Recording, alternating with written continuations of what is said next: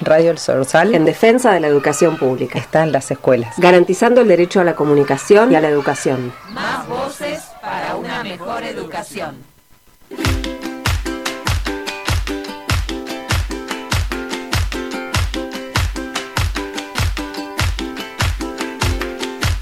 Yo soy lo que soy, no soy lo que ves. Yo soy mi futuro y soy mi ayer. Y hoy tan solo soy este amanecer y los ojos que te vieron nacer. Soy tan simple que casi ni me ve.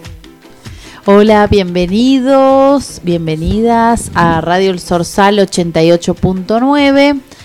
En el día de la fecha estamos en el marco del taller Bases Neuropsicobiológicas del Sujeto del Profesorado de Educación Especial haciendo el cierre del taller. Y para hacer el cierre los estudiantes eligieron determinados temas y lo relacionaron con conceptos que hemos trabajado en la asignatura. Así que bueno, los invitamos a que sigan escuchando eh, la producción de los estudiantes.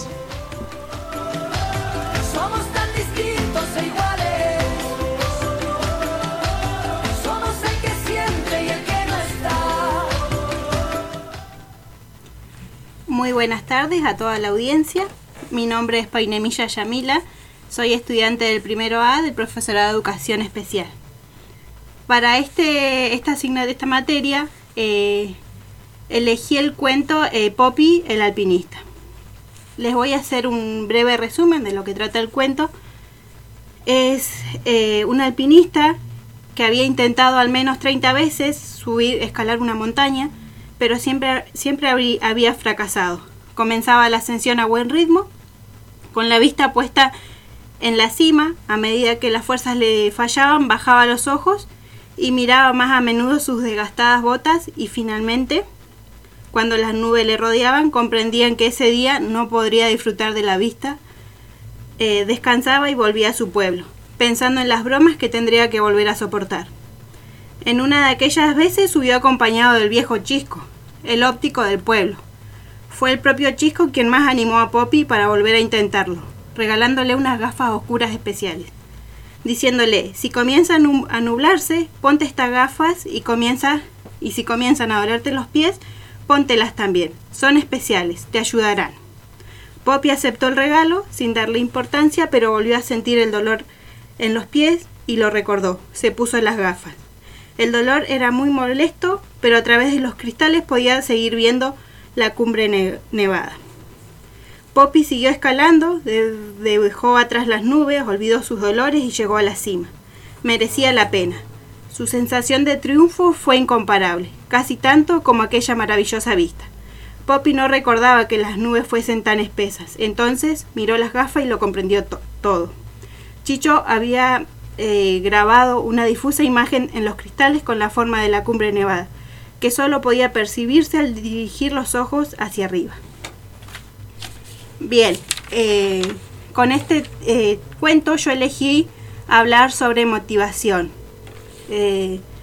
Específicamente nuestro sistema nervioso, que es el, que se encarga para producir la motivación, la cual es una necesidad, un deseo que viene a, dinamizar la conducta y a dirigirla a una determinada meta u objetivo, que en este caso Poppy, eh, su motivación era poder alcanzar la cima de la montaña, a pesar de todos los, los intentos frustrados que él tuvo. Lo que sucede a nivel orgánico, al producirse la motivación, es que en el sistema nervioso, el cual es el encargado de, de la regulación de todos los procesos fisiológicos, voluntarios e involuntarios, eh, en eh, va a dar determinadas eh, respuestas de acuerdo a lo que nos vaya rodeando eh, en nuestro, en nuestro día a día. El órgano más importante de este sistema es el cerebro, que está compuesto por una este- extensa red de neuronas, las cuales son las que transportan la información a través de la conexión una con otra, que es la llamada sinapsis. Esta información se va a ir modificando de acuerdo a lo que demanda la conducta a realizar. Eh, bien, también el, el, cere- el cerebro tiene distintos componentes y divisiones.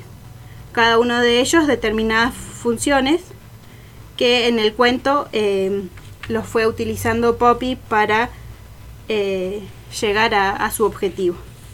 El sentimiento de motivación eh, se va a dar por un sistema de recompensa que estará dado por los neurotransmisores, los cuales son mensajeros químicos del cerebro que envían señales a las neuronas, trabajando en conjunto con el sistema endocrino, en el que, respecto, en el que respecta a la activación hormonal, como lo son la dopamina, la adrenalina y la serotonina.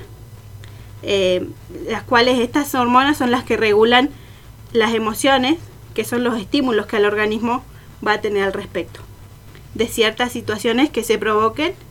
En este caso, el, el de Poppy pasó por muchas emociones, ya sean tristes o de alegría cuando logró conquistar la meta, al lograr su objetivo. Eh, bueno, a nivel, a nivel orgánico pasan todas estas cosas eh, que nosotros las vamos teniendo conscientemente o inconscientemente eh, para lograr lo que nos proponemos como para ir cerrando este, este mm, espacio, eh, les dejo una frase que me llamó mucho la atención y que tiene que ver con, con el cuento, que es cambia la forma de ver las cosas y las cosas cambiarán. Poppy, sin duda, es un claro ejemplo de, de esta frase. Y así termino mi,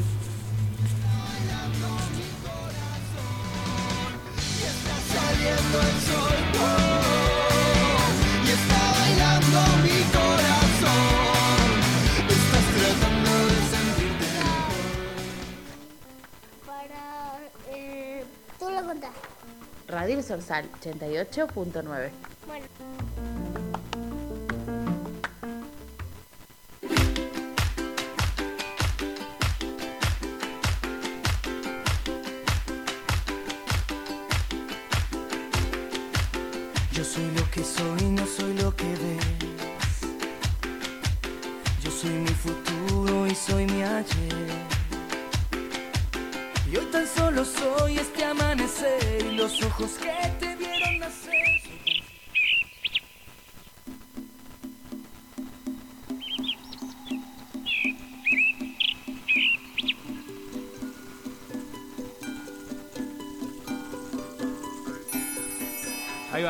Radio El Sorsal En defensa de la educación pública. está en las escuelas. Garantizando el derecho a la comunicación y a la educación. Más voces para una mejor educación.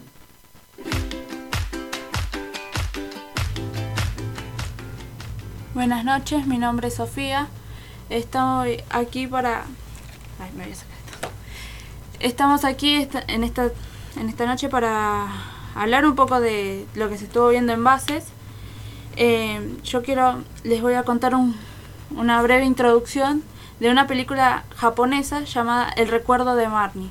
Y después voy a estar relacionándolo con unos conceptos vistos en las clases. Bueno, la película trata de una, un adolescente de 12 años llamado Anne que al ser adoptada eh, por una familia a quien ella llamaba tíos, no los trataba de padres, sino que los trataba de tíos. Estos pensaban que de por sí ella eh, no, no sabía que era adoptada, ya que al ser tan chiquita no lo tomaron en cuenta. Llegado a una época, a, una- un momento de su crecimiento, ella empezó a cerrarse contra a cerrarse a sí misma y se preocuparon ya que ella eh, tenía asma y debido al estrés que sufría su asma empeoró. ¿Qué hizo el doctor? Le recomendó que pudiese que se que vaya a visitar el campo, que cambie estos aires, cambie pueda visitar otros lugares. Decide la tía, a quien ella llamaba tía, decide que llevarla con la familia Oiwa, que es una familia que son amigos de la tía. En el transcurso de que ella llega, se encuentra con, con una casa gigante, una mansión, eh, donde ella sentía una, una cierta conexión con esta casa, le, fa- le parecía familiar de cierto punto, pero es como que no llegaba a saber de dónde la, la conocía. Pasa el tiempo, se- ella todas las tardes iba a visitar la casa, la dibujaba porque uno de sus pasatiempos era dibujar, dibujaba muy lindo, es como que pasaba a admirar la casa hasta que una tarde se encuentra con una nueva con una niña llamada Marnie. Esta al conocerla Ana sintió nuevamente esta conexión de en menos de de un chasquido de dedos es como sintió esa conexión de que ya se conocían de poder ser tan simple la relación entre ellas ser tan genuina que tampoco entendía qué pasaba pasa el tiempo su conexión se vuelve más grande la relación con Marnie es mejor que nunca hasta que una tarde simplemente entre todo este proceso en que se iban conociendo ella fue comprendiendo cosas de su vida cómo vivía Marnie y todas estas cosas. Pasado el tiempo Marnie desaparece simplemente sin dejar rastros. Cuando va Ana a visitar la casa se da cuenta le cuenta se da cuenta que esa casa de por sí estaba abandonada y estaba siendo habitada nuevamente por una familia nueva. La niña, la hija de la familia nueva le dice, tú eres Marnie. Y ella, al no saber reaccionar, la niña interpreta como que sí, es Marnie. Cuando va, le presenta el diario de quién sería, de quién era realmente Marnie, empieza eh, leyendo, se da cuenta que realmente los relatos, las aventuras que pasaba con Marnie, en realidad no eran Ana y Marnie, sino que eran Marnie y un chico. Pasado el tiempo se da cuenta que descubre que Marnie realmente no era una amiga, sino más bien era su abuela. Después cuenta cómo Marnie en su adolescencia, cuando era joven, sufrió maltrato en su casa por parte de los empleados, ya que sus padres, despreocupados por ella, se la pasaban trabajando o se la pasaban de fiesta. Ella sufría maltrato por los empleados, se refugiaba en este chico que más adelante sería su esposo y sería el abuelo, el abuelo de Ana. Ella, eh, cuando se casa con, este, con su esposo, al tiempo fallece su esposo y Marnie queda al cuidado de su hija Emily. Tanto la depresión como la ansiedad de quedarse sola y desprotegida nuevamente, Marnie se interna en un psiquiátrico y manda a su hija Emily a un internado. Tiempo después cuando sale, Emily en rebeldía por esta desprotección por parte de su madre, este descuido, a pesar de que entendía que su madre no estaba bien, se, se va con quien después, más adelante, sería el padre de Ana. Fallecen los dos, Emily y su esposo. Ana queda al cuidado de Marnie. Y Marnie va y le empieza a contar las cosas. Le va contando historias de cómo era. Bueno, al finalizar, Marnie queda, fallece y Ana queda al cuidado del Estado, quien más adelante sería hija, hija adoptiva por quien sería llamada su tía. Relacionándolo con los conceptos de base, podemos relacionarlo con emociones, la memoria a largo plazo, como estas, eh, las emociones que cuentan con la amígdala, el hipocampo, el tálamo y, y el hipotálamo, estos son los componentes de lo que sería la, el sistema límbico, que es don- donde se podría decir que se encuentran las emociones, que son personales de cada uno. Estas, al, al momento que Ana sufre este trauma por abandono constante, es como que sus, em- sus recuerdos que se encontraban firmemente en su memoria a largo plazo se quedan contraídos y trabados. Esto debido también al, al hipocampo y a la amígdala que reaccionaron en un en conjunto trabando estos recuerdos llamando y esto se, le- se le denomina como amnesia post-trauma emocional ya que una hormon- hormona cortisol tanto el hipocampo y la amígdala son con- reciben esta, esta hormona y en estos momentos de estrés por algún trauma este se sobrepasa y si pasa eso sucede esto lo que sería la amnesia que a pesar de que tengas incorporado el recuerdo no podés recordarlo a menos que lo intentes. Esto es lo mismo que le pasó a Ana.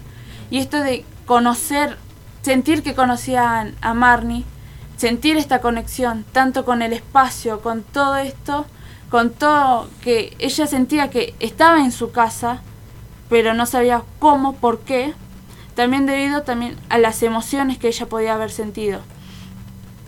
Esto de de saber que la conocía, pero en parte no, por este por este trauma y por eh, y por y por este trauma que que encerró sus recuerdos que después con el cuando se liberó de este estrés al comprender la historia al comprender de dónde venía quién era Marnie realmente pudo liberar y ahí es como que se liberaron sus recuerdos.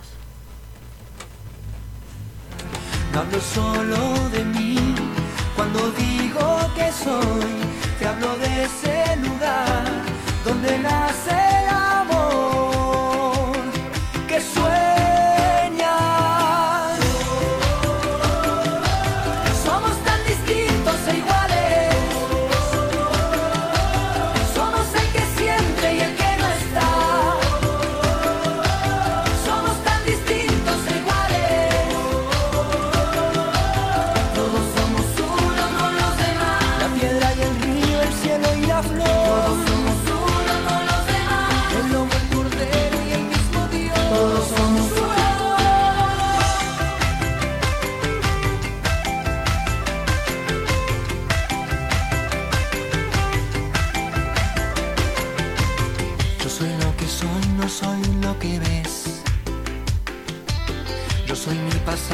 soy mi después. Soy libre y dichoso por elección. Soy un loco inquieto pidiendo paz. Soy la mano que te quiere ayudar. No hablo solo de mí. Cuando digo que soy, te hablo de ese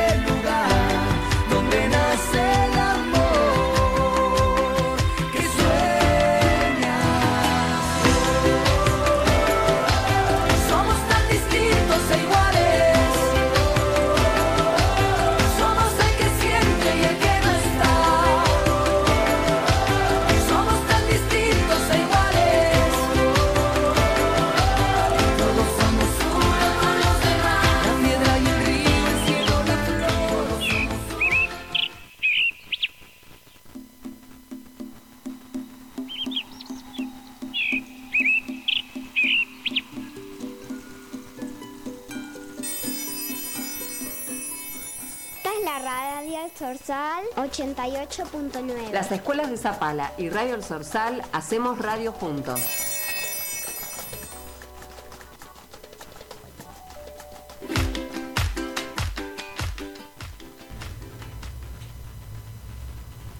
Bienvenidos, eh, mi nombre es Nahuel Romina y para el taller de bases elegí la película Diario de una Pasión, que trata de dos protagonistas, Noah y Ali, que se conocen y se enamoran en la década de los 40 y que por diversos obstáculos no pueden estar juntos. Siete años después eh, se vuelven a reencontrar y forman su familia. Noah cuenta eh, la historia de amor compartida con Ali y por las circunstancias que tuvieron que pasar para volver a estar juntos. Ya ancianos, ellos eh, viven en un hospital porque Ali tiene Alzheimer y quiere estar cerca de ella. Entonces todos los días le lee su diario con la esperanza de que ella lo recuerde. Nuestro cerebro es una extensa red neuronal eh, que tiene la capacidad de moldearse para incorporar nuevos conocimientos. Y en relación a los materiales teóricos trabajados en el taller, esta película se puede relacionar con varios conceptos. Con la memoria, que es la capacidad mental que le posibilita a una persona registrar y conservar eh, según las experiencias vividas. En la escena donde Ali no recuerda que sabe tocar el piano, pero sí leer las partituras, y así toca una canción también con la memoria a corto plazo, que es donde se retiene información por menos de un minuto, cuando ella vuelve por unos segundos, reteniendo en poco tiempo su memoria a largo plazo, que es donde se almacenan los recuerdos que perduran en el tiempo. Esta se divide en memoria implícita, que está ligada a los estímulos o a las experiencias, y la memoria eh, emocional, que son los recuerdos de la propia eh, biografía, respondiendo a estímulos en este caso sería el amor. Esto debido a que Ali eh, padece de Alzheimer en su vejez y enlazando esta situación también con el concepto de atención, que es la capacidad cognitiva que nos permite detectar, seleccionar y procesar información de nuestro entorno.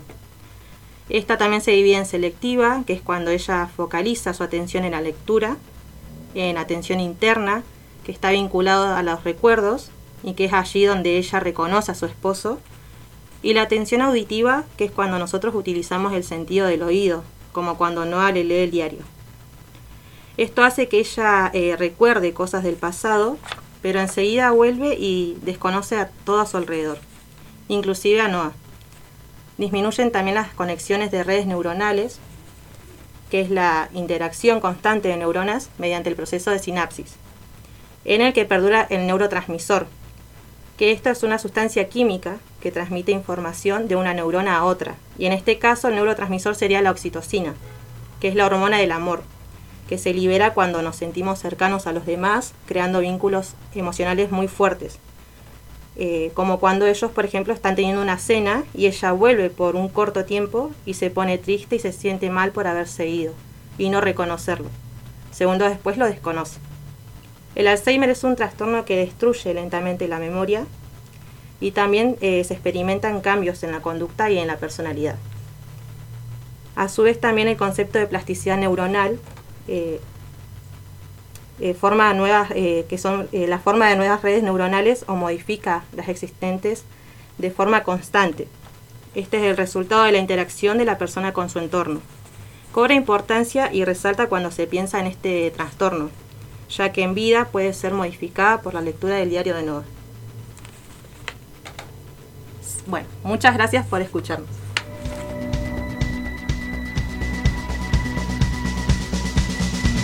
Después de 24 meses sin dormir, sostiene su entereza con gotitas de marfil. Me tira una mirada que no puedo resistir. Se aleja con un Johnny que la ayuda a revivir. Despliega movimientos energéticos, frenéticos.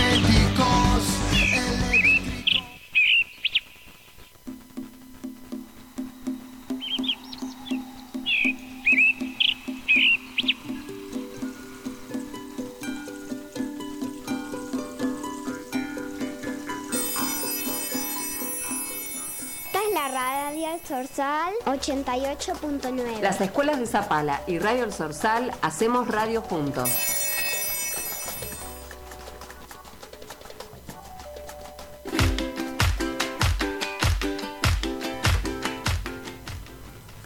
Buenas, buenas, me presento, soy Gutiérrez Erika, estudiante de primero A. Les voy a comentar sobre la película elegida, que es protagonizada por Adam Sandler y Drew Barrymore. Se llama Como si fuera la primera vez. Es una comedia romántica del año 2004, que creo que muchos la hemos eh, visto y observado. Se trata sobre un biólogo marino que vive en Hawái, quien conoce a Lucy. Ella a su vez eh, tuvo un accidente de tránsito que sufrió un año atrás y a causa de este tiene la pérdida de memoria a corto plazo. Todo su entorno, tanto familia, eh, padre y hermano, recrean todos los días la misma situación para que Lucy pueda eh, recordarlos. Fue tal el impacto que, que tuvo Henry en, Lucy que él quiere reconquistarla todos los días. A través de esta canción es que ella logra eh, momentáneamente tener recuerdos de él. Bueno, y ustedes eh, se preguntarán cómo relaciono esta película con el taller Bases Neuropsicobiológicas del Sujeto.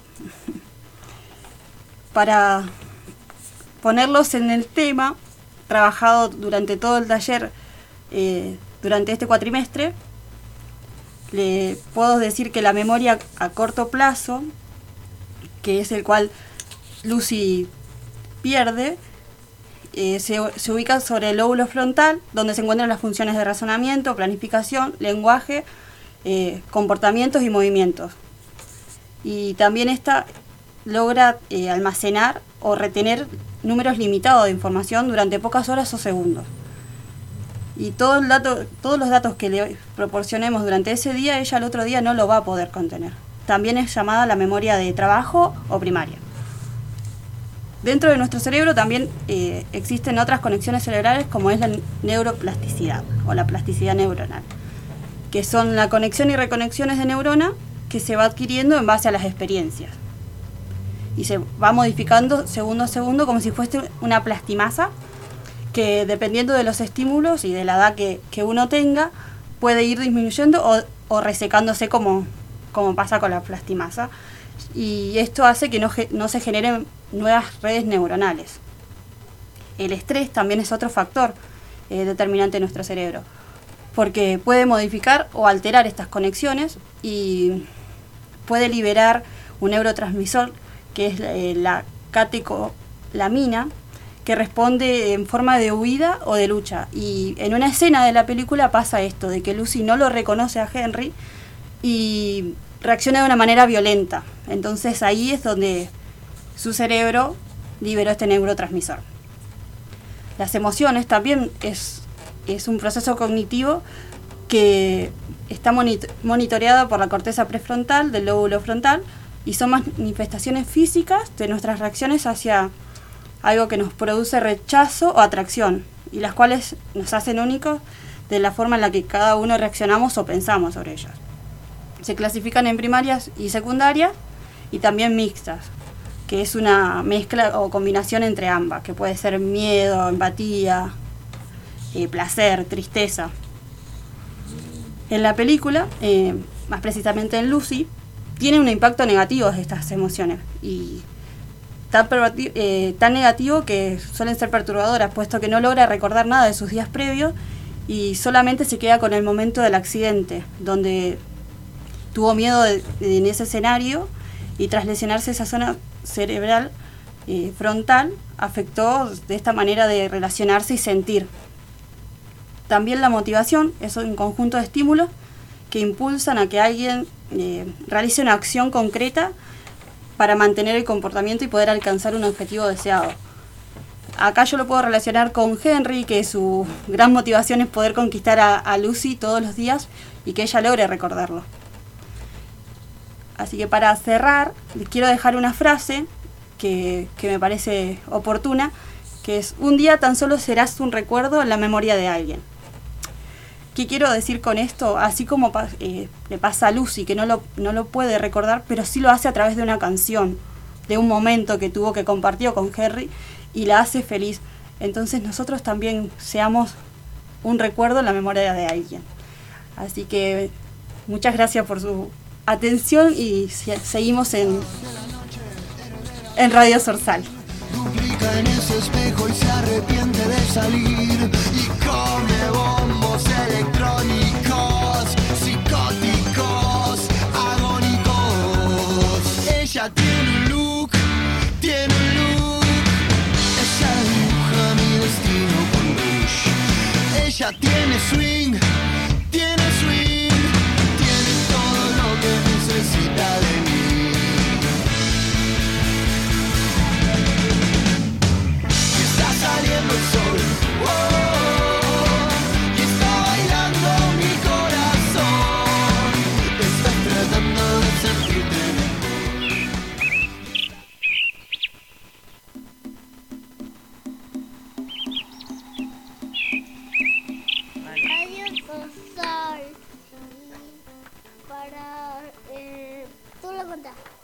Radio Sorsal 88.9.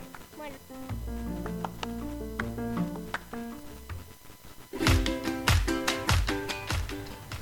Hola, ¿qué tal a todos? Eh, bueno, para comenzar me gustaría eh, contar sobre el tema que elegí, que es eh, memoria. Esta es la capacidad para almacenar información y recuperarla. es también la identidad de un individuo, lo que nos define, eh, son también esas huellas físicas que las experiencias dejan en nuestro cerebro. Eh, para relacionar eh, este concepto yo elegí una película titulada Votos de Amor. La misma gira en torno a mm, una pareja casada que sufren un accidente automovilístico.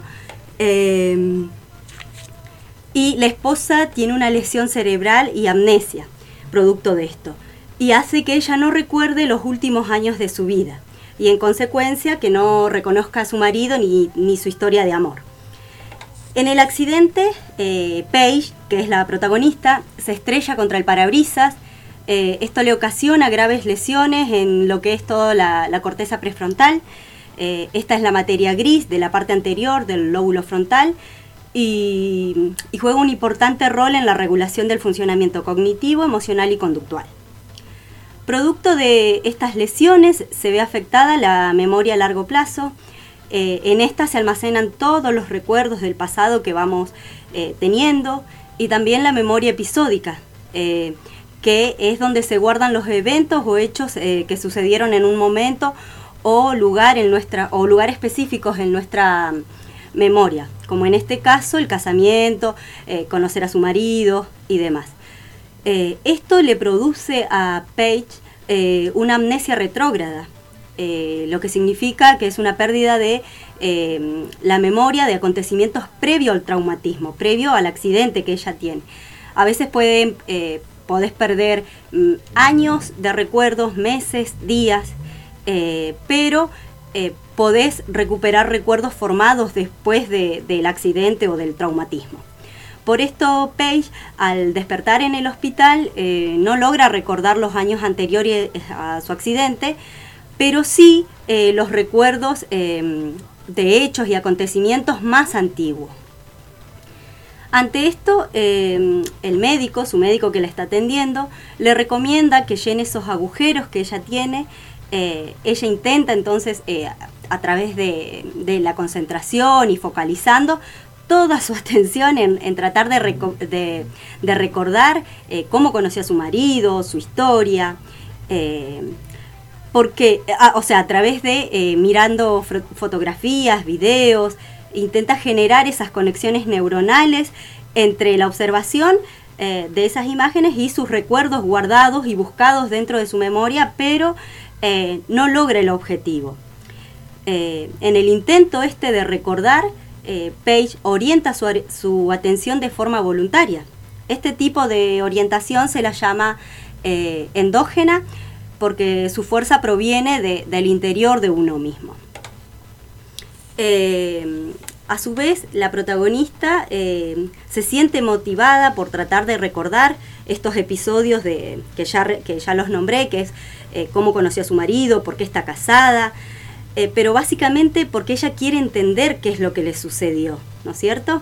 Eh, cuando ella se despierta en el hospital, ella cree estar viviendo una vida anterior, eh, o sea, la vida que, recuerda, que es que estaba estudiando abogacía, que estaba comprometida con otro hombre, y entonces la parte esa de donde conoce a, a Leo, que es su marido, y donde se, se dedica al arte, como que la, la- o sea, la perdió por completo. Entonces ella intenta, a través de la motivación, de recuperar esos recuerdos. Eh, la motivación eh, se define como una necesidad o deseo que, que activa la conducta y la dirige hacia una meta o un objetivo. Cuando nos motivamos, eh, el sistema de recompensa de nuestro cerebro se pone en marcha eh, al detectar una carencia. En este caso, la carencia es tratar de entender qué es lo que nos sucedió. Y, eh, eh, ¿cómo se llama? El sistema de recompensa va por un objetivo, que es cancelar esa necesidad.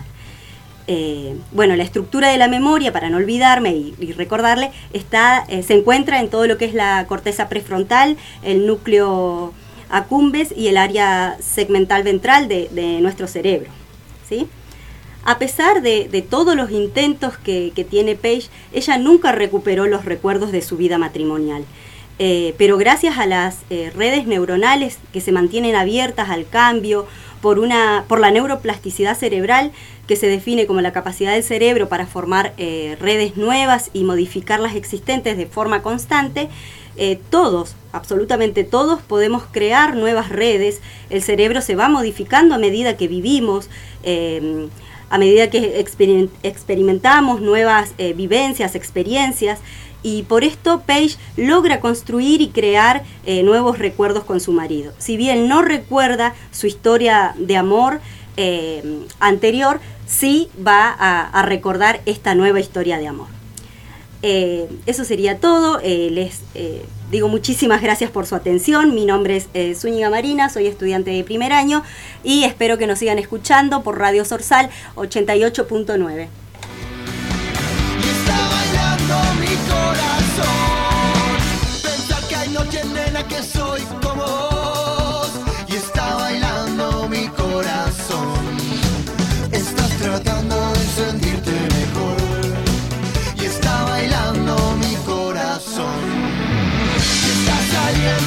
Whoa.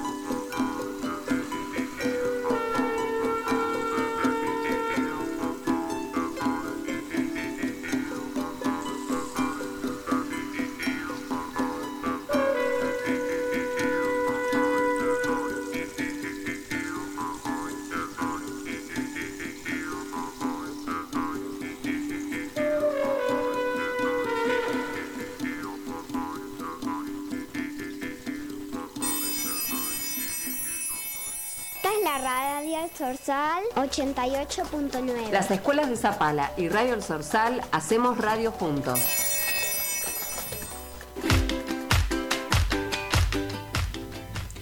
Buenas, mi nombre es Andrea Colipán y yo lo voy a abordar el tema de hoy con motivación, pero para ello elegí una película que se llama eh, Las Nadadoras. Y esta película eh, la podés buscar en Netflix y es nueva, o sea, de 2022 y mm, trata de, dos jóvenes eh, llamadas Yura y Sara Mardini. Son dos eh, jóvenes que su amor y pasión es por la natación, que es una, mm, un deporte que le inculcó su papá, que fue su entrenador, y él le da esa motivación para que logren ese sueño y mm, para llegar a, ese sueño tan anhelado que, que ella tuvieron desde casi toda su corta vida. Em, la frase que, que propiamente su papá le dice a ellas eh, es donde le dice encuentra tu carril y, y nada tu propia carrera. Que más que nada que eh, fue una frase propiamente dicha por su papá Esat, que se la es una incentivación que le da hacia su hija, a Shura, para que llegue a tal a su propósito final, ¿no? Es eh, esta esta historia real hace referencia, como ya lo mencioné eh, más adelante, a motivación. Que motivación eh, es el, la determinación que toma el individuo para llegar a tal objetivo. Y es allí, ¿no? Donde el estímulo se activa y genera interés. Como por ejemplo, en, como en esta historia, que la incentivación es la que le genera su padre a hacia sus hijas, hacia las dos niñas. Hacia, a su vez, allí nos, nos encontraremos ante el sistema de recompensa que se encuentra ubicado en el cerebro en la parte del hipotálamo lateral, hipotálamo, que el hipotálamo es el componente fundamental del sistema límbico, que es el circuito neuronal que controla el comportamiento emocional y los impulsos de las motivaciones. Y en cuanto al sistema de recompensa, nos encontramos eh, en la segunda fase, que es la consumatoria, que es la grati- gratificación, que es en cuanto, más que nada, en relación a este suceso, es cuando eh, logran su sueño tan anhela- anhelado, eh, cuando logran eh, ganar la competición que lo que, el- lo sucede en Río, en Brasil y después en Tokio. Eh, a su vez también en cuanto al sistema de recompensa, también interviene la, la memoria del aprendizaje, ya que el individuo recuerda y repite aquellas acciones que le generan placer. Y, pero en aquellas, por ejemplo, que le genera eh, descontento o por ahí como molesto, eh, ya no las quiere volver a hacer. Y en cambio, cuando ya le, le genera placer, las vuelve a, realizar. De acuerdo a, la- a lo que le parece molesto, la podemos relacionar con la frase que dice eh, Yusra, que dice eh, no lo volvería a hacer porque corrimos peligro. Y a esto hace referencia más que nada cuando ellas hacen eh, el, el viaje en un, en un bote eh, que se les pincha. Y a ellas, como ya sabían nadar, para ayudar eh, a, las, a las demás personas, nadaron y bueno, llegaron a tierra, que en ese momento iban viajando hacia Grecia. Y mm, como para finalizar, este suceso eh, está basado en hechos reales y también nos da un mensaje de superación y motivación. Y como finalización también, eh, que cuán importante es, es tener a alguien al lado nuestro para motivarnos, para realizar algún propósito o para llegar hasta una meta final.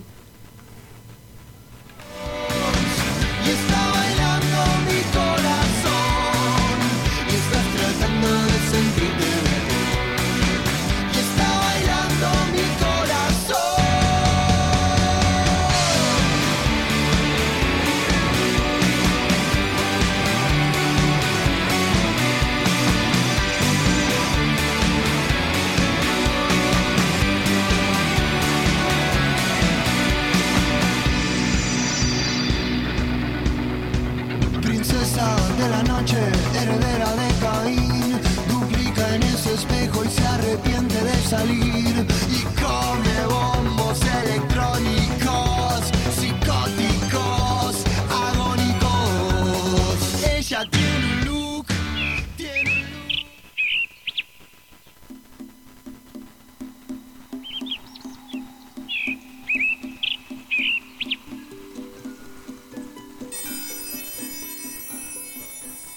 la radio Sorsal 88.9. Las escuelas de Zapala y Radio El Sorsal hacemos radio juntos. Ahí va. ¿eh? Radio El Sorsal En defensa de la educación pública. está en las escuelas. Garantizando el derecho a la comunicación y a la educación. Más voces para una mejor educación. Hola para todos, bueno yo soy Verónica y el tema que elegí para mi trabajo final son las emociones. Eh, ¿Cómo podemos escribir las emociones? Eh, pensando de que son estados personales que aparecen por medio de pensamientos, sensaciones, reacciones físicas o actitudinales.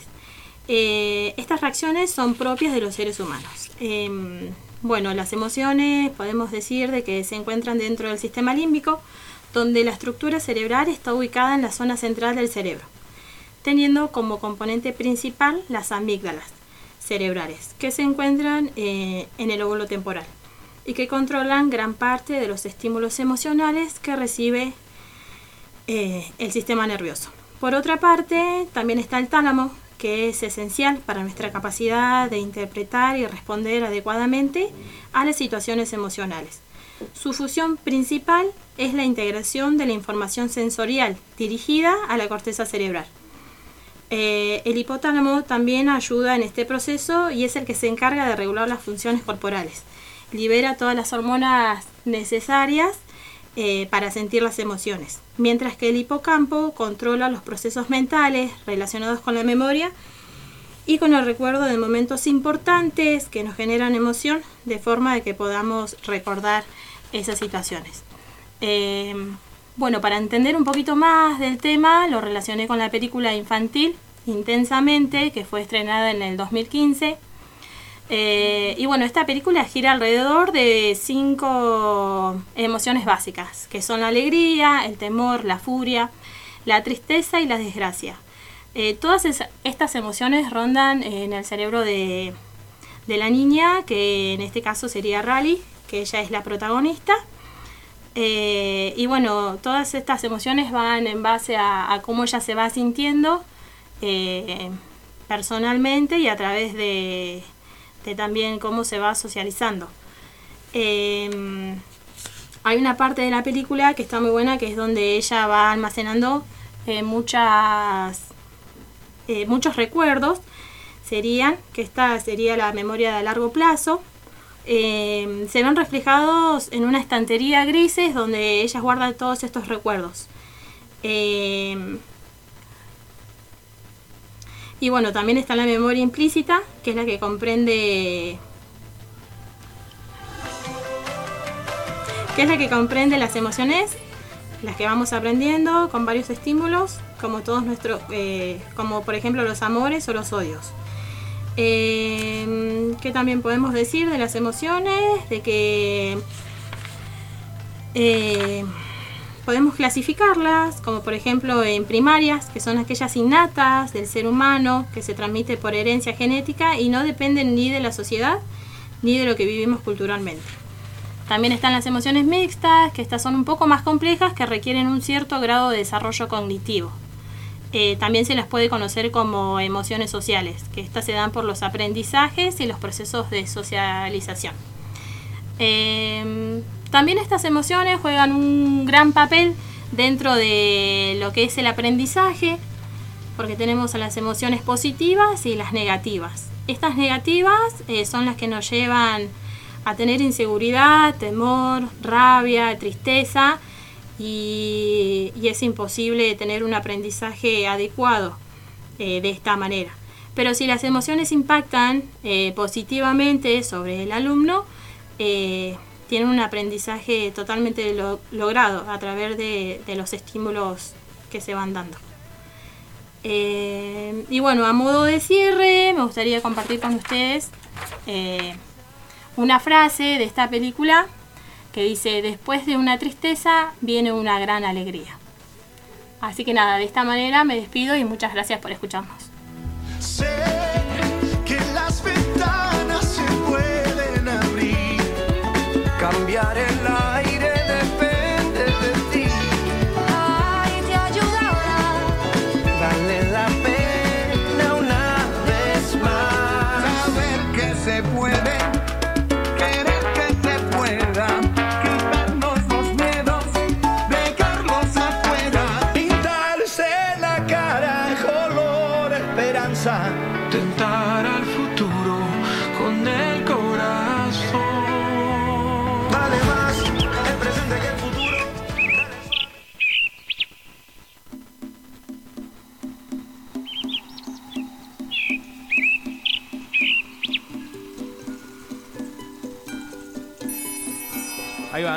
Radio El Sorsal En defensa de la educación pública. está en las escuelas. Garantizando el derecho a la comunicación y a la educación. Más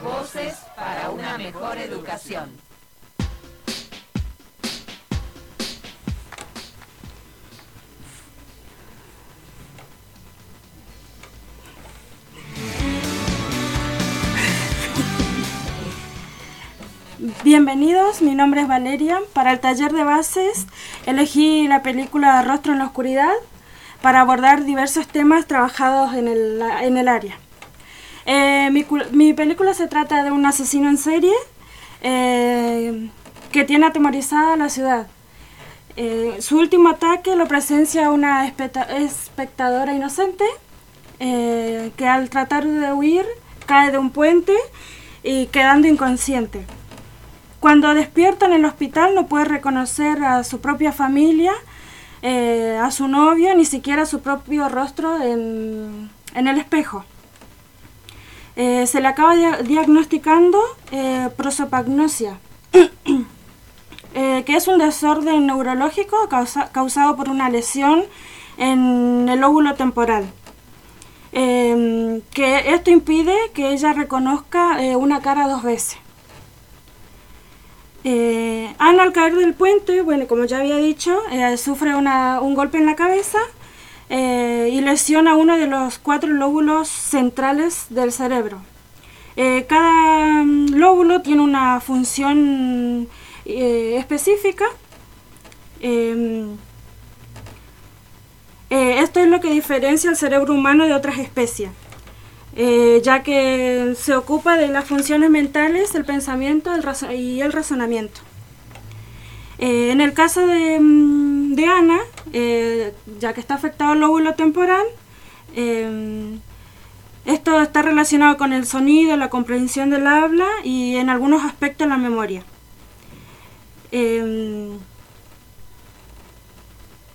Ya que el cerebro es el encargado de, de un microsegundo comparar una cara vista recientemente con una que tiene almacenada en su memoria. Eh, la doctora que atiende el caso de, de Ana, para que no le genere estrés, le aconseja que busque nuevos recursos para reconocer a las personas. Eh, que busque una característica específica de esa persona en su rostro, como por ejemplo eh, la barba, eh, si usa anteojos, eh, una cicatriz que, que sea propia de ese sujeto. Y lo que Ana realiza como motivación es cuando su novio sale de la casa, antes de salir ella dibuja en, su en una libreta que tiene la corbata con sus colores específicos, ya sea de, con cuadrito, que no tenga cuadros, lisas, eh, y el atuendo que usa en ese momento.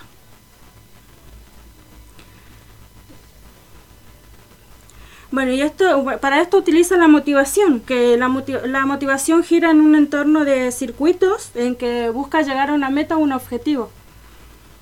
Eh, y activa el sistema de recompensa, que el sistema de recompensa tiene dos fases, una apetitiva, que es la que utiliza ella, que busca mm, los recursos deseados y a eso llamamos motivación. Y la segunda fase es la consumatoria, eh, aquella en la que se concreta el encuentro con el objetivo deseado, la gratificación, que es la recompensa de, mm, de eh, para obtener su, su beneficio, en este caso eh, para ella reconocer a las personas afuera de, mm, sus casas. Y al finalizar la película, eh, Ana mm, aprende a vivir con su condición y mm, genera nuevos aprendizajes. Eh, en, esto- en estos nuevos aprendizajes, el cerebro de Ana se modificó. Entonces, y a esto se de- denomina plasticidad neuronal, porque mm, ella a través de nuevos aprendizajes se puede adaptar a su nueva vida. Muchísimas gracias por escucharnos y seguimos. Que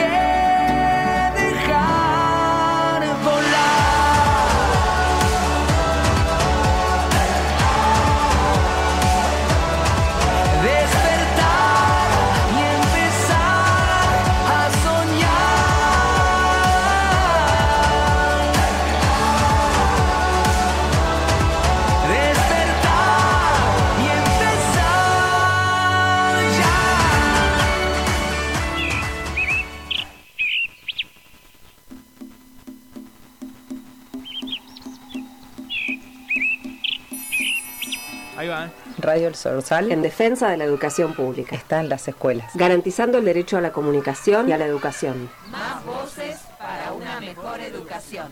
Radio Social. Para. Eh, tú lo contás. Radio El Sorsal 88.9.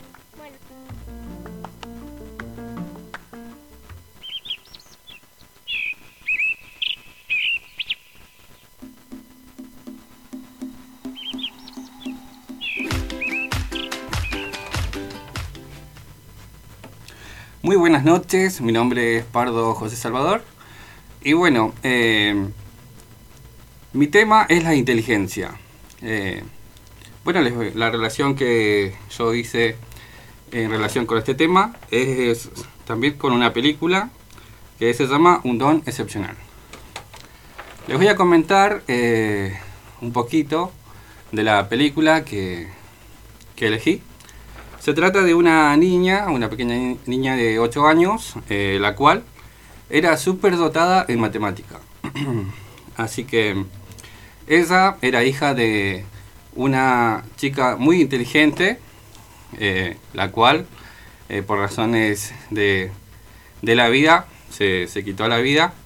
Así que, y quedó a cargo de su tío Frank, el cual era su tutor y eh, quería educarla en base al, a lo que mamá de Mari le había dicho. Le dejó dicho antes de, de partir. Em,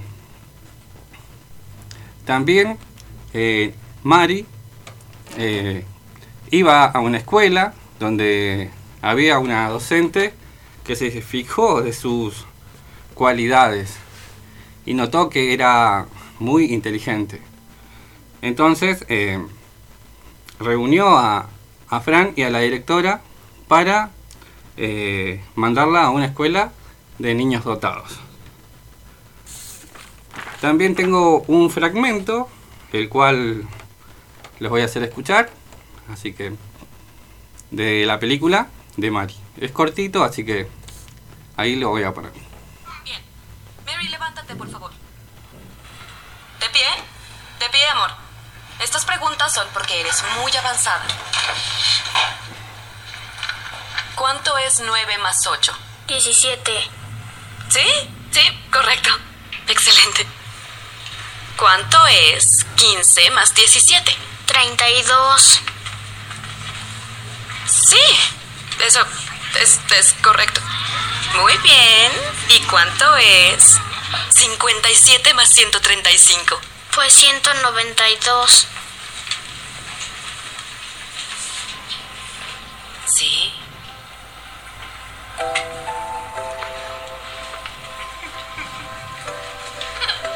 ¿Podrías decirme cuánto es 57 multiplicado por 135, Mary?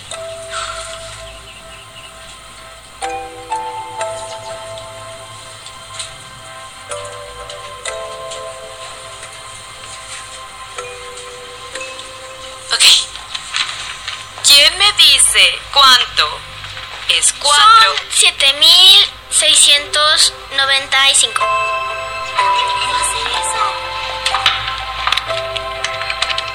Su raíz cuadrada es 87.7. Y fracción. ¿Y qué quiere decir ad nauseam?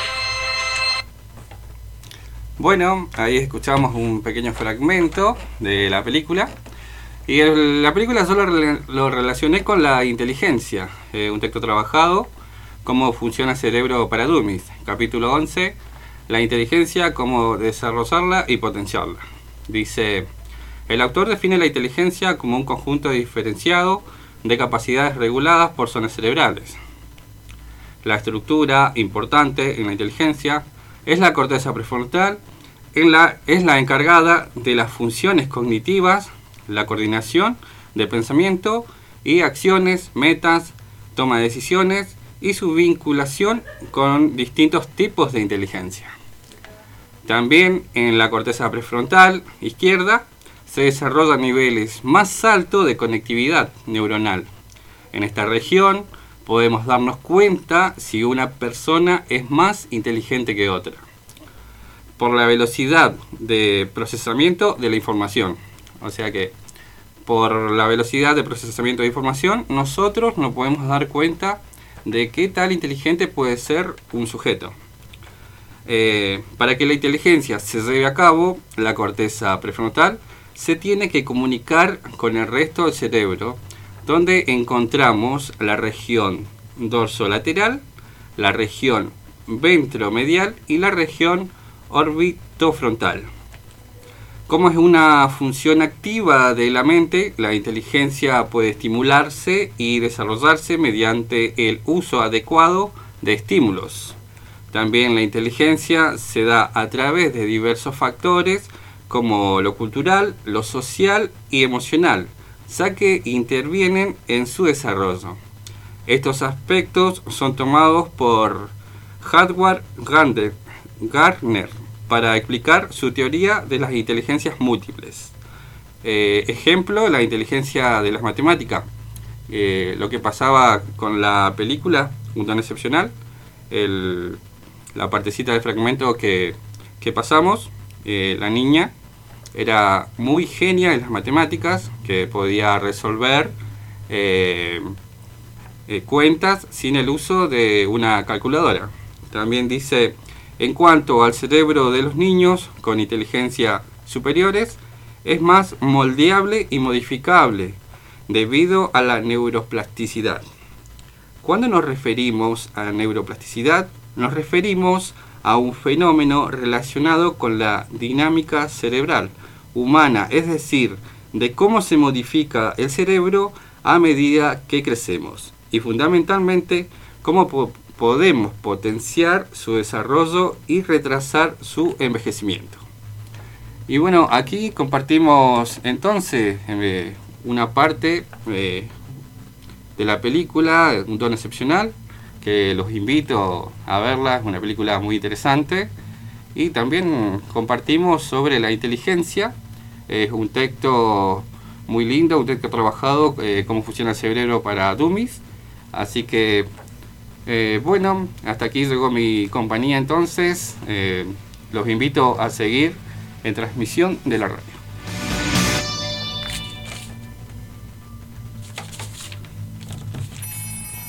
Ahí va. Radio El Sorsal. En defensa de la educación pública. Está en las escuelas. Garantizando el derecho a la comunicación y a la educación. Más voces para una mejor educación. Escuchando Radio Sorsal. A ver. Más fuerte. Estás escuchando Radio Sorsal. Otra vez. Señor, yo. Ahora. ¿Estás escuchando? Radio El Sorsal. Dale. Estás escuchando Radio El Sorsal. Estás escuchando Radio Sorsal. Estás escuchando Radio Postal. Estás escuchando Radio El Sorsal. Estás escuchando Radio El Sorsal.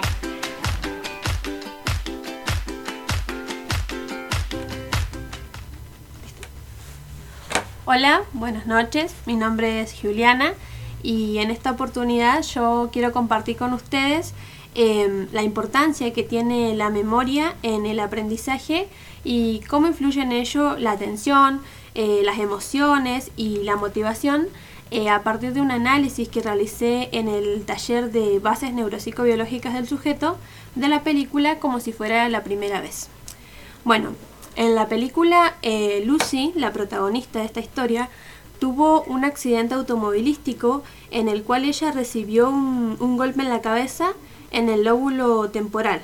A raíz de esto se lesionó fuertemente el hipocampo y por esta razón eh, su cerebro no puede almacenar nuevos recuerdos, ya que el hipocampo es una estructura de nuestro cerebro que cumple un papel muy eh, importante en la formación de la memoria y el aprendizaje, debido a que se encarga de transformar eh, las experiencias a corto plazo en lo que es la memoria a largo plazo.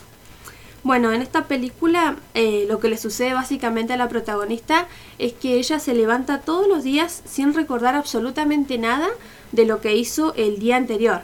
Es decir, que durante la noche, mágicamente, eh, su memoria a corto plazo se borra. Bueno, la memoria a corto plazo, también conocida como memoria de trabajo, memoria primaria, es aquella que retiene un número limitado de información de manera transitoria y es la que contiene todo aquello en lo que nosotros estamos pensando. Esto le sucede a Lucy porque las neuronas que forman nuestro hipocampo eh, dejaron de interactuar entre ellas es decir, no están produciendo lo que se conoce como una conexión sináptica. Eh, y sin sinapsis es imposible que nuestras neuronas puedan comunicarse porque no se están transmitiendo entre ellas la información. En esta historia también aparece Henry, interpretado por Adam Sandler, un muchacho que se enamora perdidamente de Lucy. Él, motivado por el amor que siente por Lucy, intenta llamar la atención de ella haciendo cantidad de cosas disparatadas, como por ejemplo eh, fingir que no sabe leer, que se le rompió el coche, que intentan asaltarlo, etc., para lograr que ella se fije en él.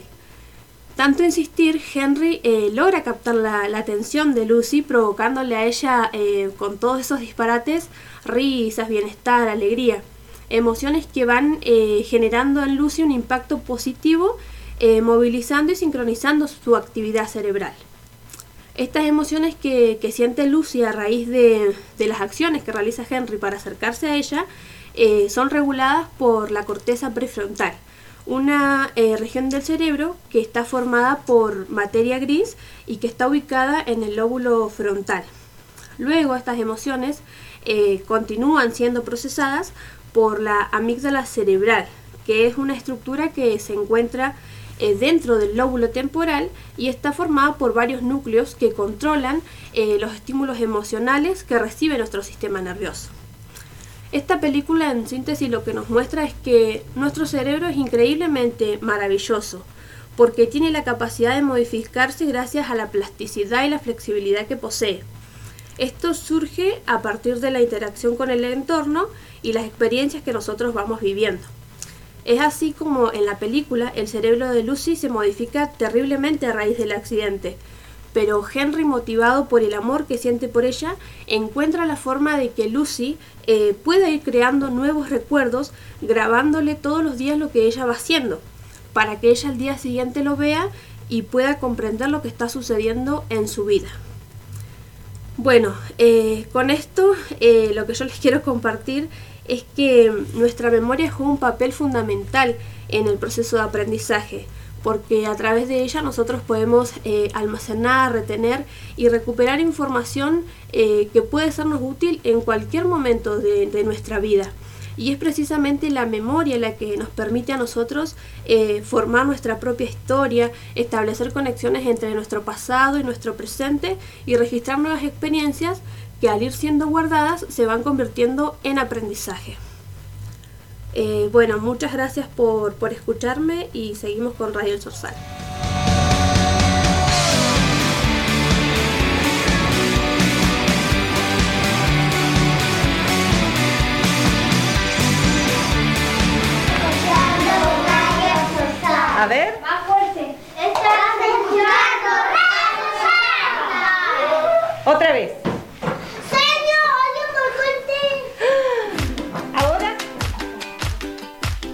Bueno, de esta manera nos despedimos dando las gracias a los estudiantes de primer año A del profesorado de educación especial del taller bases neuropsicobiológicas del sujeto. Mi nombre, docente Mariel Noelia Yufrida, los acompaña, los acompañé a los estudiantes en todo este proceso. Y de esta manera cerramos el taller y cerramos la transmisión. Muchas gracias por el acompañamiento.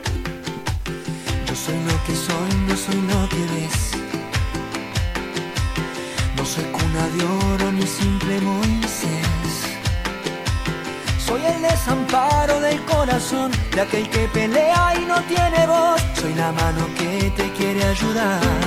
No hablo solo de mí cuando digo que soy. Te hablo de ese lugar donde nace. Esta es la radio El Sorsal 88.9. Las escuelas de Zapala y Radio El Sorsal hacemos radio juntos.